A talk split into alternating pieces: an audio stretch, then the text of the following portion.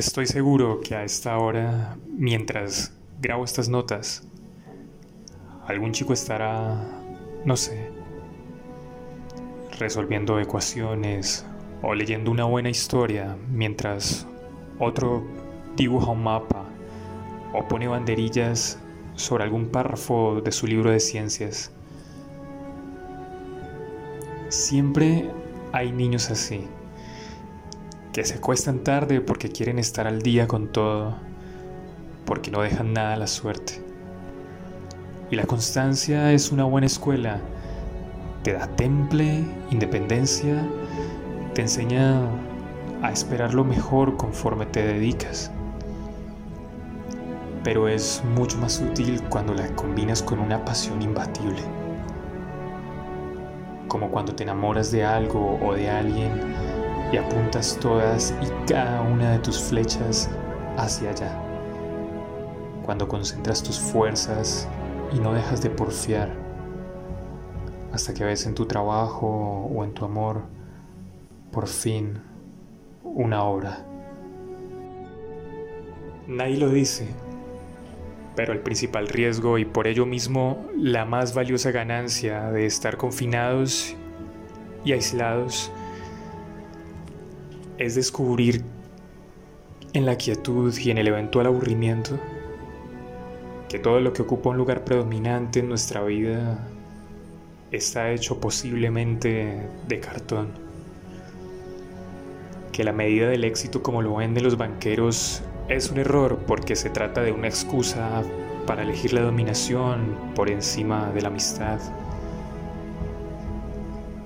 Muchos viven la vida así, compitiendo por todo y por nada, y en ocasiones el costo de querer pasar por encima de otros es que te das cuenta que siempre hay alguien para hacerte sentir el último. Por eso el mercantilismo es una paradoja. No es posible ganar siempre. Y por eso, en algún punto, todos deben ganar. Es hora de cambiar las fichas, los paradigmas. Este es el momento perfecto para hacerse preguntas, para hacer listas, para elegir qué va a importar de aquí en adelante. Los niños ya saben lo que quieren de una manera fantástica, imaginaria, pero lo saben. Y el tiempo será condescendiente con ellos cuando llegue la hora de sus dudas. Pero los jóvenes, ustedes tienen una tarea fundamental. Pensar con criterio, crear motivos inéditos, si se quiere, para defender la vida, para devolverle su existencia, que es la única por la que pueden responder ahora, su dimensión más sagrada.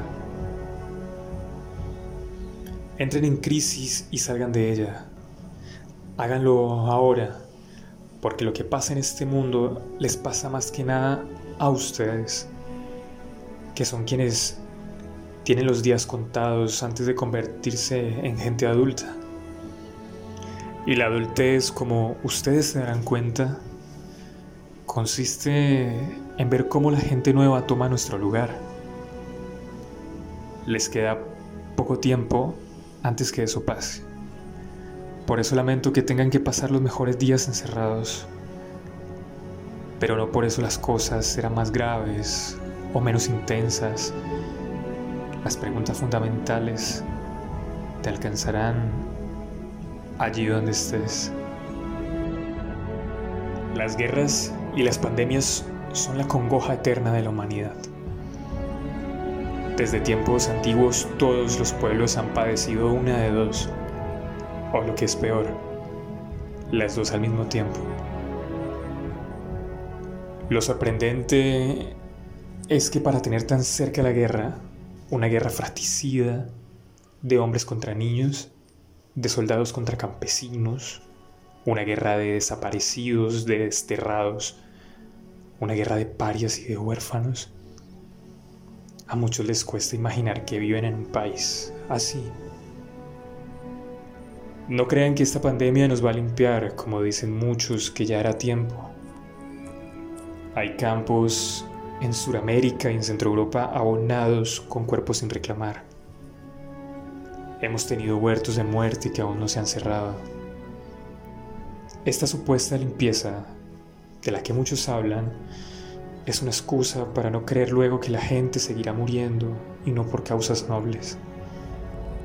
Así que no esperes encontrar en esto un placebo para ignorar que las cifras de la muerte ya estaban muy altas antes de la pandemia.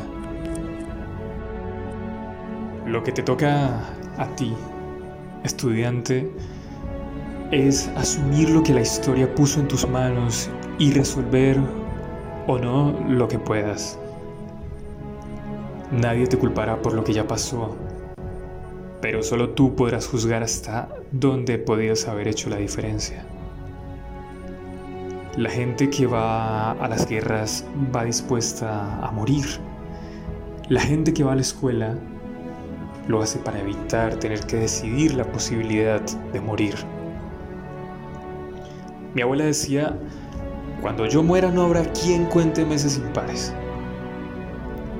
Y con esto me quería decir que cada quien es responsable de llevar el número de sus días felices y de sus días de congoja que los días pares eran los de la alegría de estar juntos y que a partir de allí, cuando ella no estuviera, me tocaba a mí llevar el calendario de mis días memorables. La mala noticia es que nuestros abuelos están desapareciendo y esto significa que la sabiduría ha sido golpeada en una ráfaga sin darnos cuenta. La gente antigua es nuestra carta contra el olvido, contra la repetición. Los ancianos están porque son el vértice del pasado. En una comunidad la columna es la historia, la memoria. Y se nos está yendo. Esos espíritus de alguna manera tutelares de nuestro porvenir, esos cofres valiosísimos, desaparecen hoy en un acto fantasmal. Por estos días algunos ya enterramos a nuestras madres y eso supone asumir que nuestros relojes, los de los hijos, caminan hacia atrás. Que en adelante estamos por nuestra cuenta y que somos los dueños, ahora más que nunca, de la decisión de qué hacer con nuestras vidas. Nicolás Gómez Dávila dijo alguna vez que la sabiduría nos llega cuando ya no sirve de nada. O sea que hay que hacer valer estos días, porque son los últimos de mucha gente que ya no podrá cuidarnos.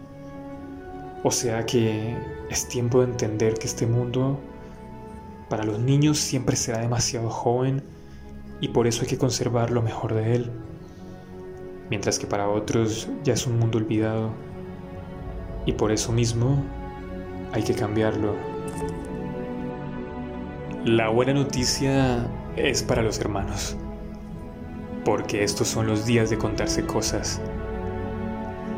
Después de todo, la hermandad es la época de los cuentos, de los chistes, de los juegos. Y de todo esto surgen dioses, mitos, héroes y villanos. La historia universal se repite en cada capítulo que inventamos con nuestros hermanos. La buena noticia es que tienen tiempo de crear sus propios días memorables, también de aburrirse y de pelear un poco para que conozcan hasta qué punto defienden lo que creen propio y hasta qué punto hacen un ejercicio de dignidad. También es tiempo de enojarse por las cosas pequeñas para saber hasta dónde son verdaderamente importantes.